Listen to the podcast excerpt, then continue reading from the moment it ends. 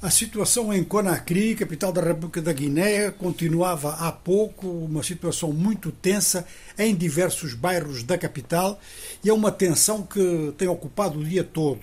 Com efeito, o agrupamento Forças Vivas da Guiné, agrupamento de partidos políticos de oposição ao governo militar e de movimentos civis, então as Forças Vivas da Guiné convocaram manifestação. Esta manifestação foi proibida.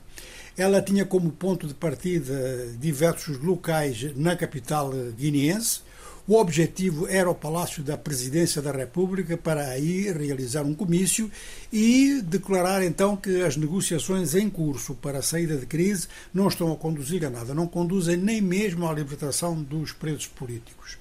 Mas num cruzamento muito importante de Conakry, a polícia interveio e começaram aí os choques. A tática dos manifestantes eh, é uma tática de atuar a partir de diversos pontos. Então, em alguns pontos, a polícia conseguiu dispersar os manifestantes, mas em outros, os manifestantes se reagrupam e continuam então a movimentar-se talvez não em direção ao Palácio Presidencial, que está muito protegido, mas manter a movimentação ao longo de Conakry e colocar o problema na rua perante toda a gente. Ou seja, que o governo militar não respeita eh, as suas próprias promessas. E, por outro lado, as forças vivas da Guiné estão dispostas, qualquer que seja o plano governamental, a avançar num plano de respeito pela Constituição, restabelecimento das liberdades democráticas e libertação dos presos. Seja qual for o resultado das manifestações de hoje, podemos considerar que isto é o começo de uma campanha e que o agrupamento, as Forças Vivas da Guiné, a FVG, está a revelar uma boa capacidade de mobilização.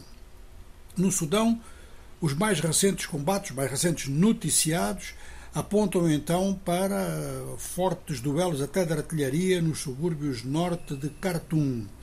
Fumo escuro é visto até na vizinha Omdurman. Uma mesquita de alto valor simbólico teria sido atingida e um grande mercado, um mercado, aliás, muito marcante eh, da capital de Khartoum, foi saqueado. Este mercado é tipo souk, tem praticamente tudo: comida, roupa, objetos de entretenimento e equipamento eletrónico de muito valor. Não é o único caso de saque, várias lojas têm sido saqueadas em vários pontos da cidade. Os comerciantes, apesar da gravidade da situação político-militar, têm procurado abrir os seus locais e, e colaborar, tanto quanto possível, com o abastecimento da cidade, que levanta grandes problemas. Mas como o abastecimento é muito limitado, como os salários não estão a ser pagos, há grupos que se dedicam ao saque, uns para autoconsumo, outros para venda em paralelo. Ao mesmo tempo, não há grandes notícias sobre contactos que estariam a ser feitos entre as duas partes através da mediação saudita e norte-americana.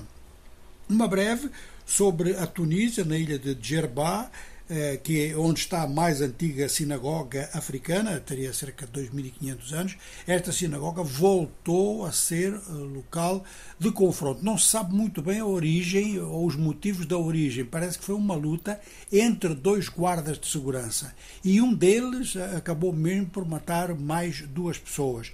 Há um número de feridos ainda não avaliado mas sublinha-se que isto ocorre no momento de uma grande peregrinação judia à ilha de Djerba.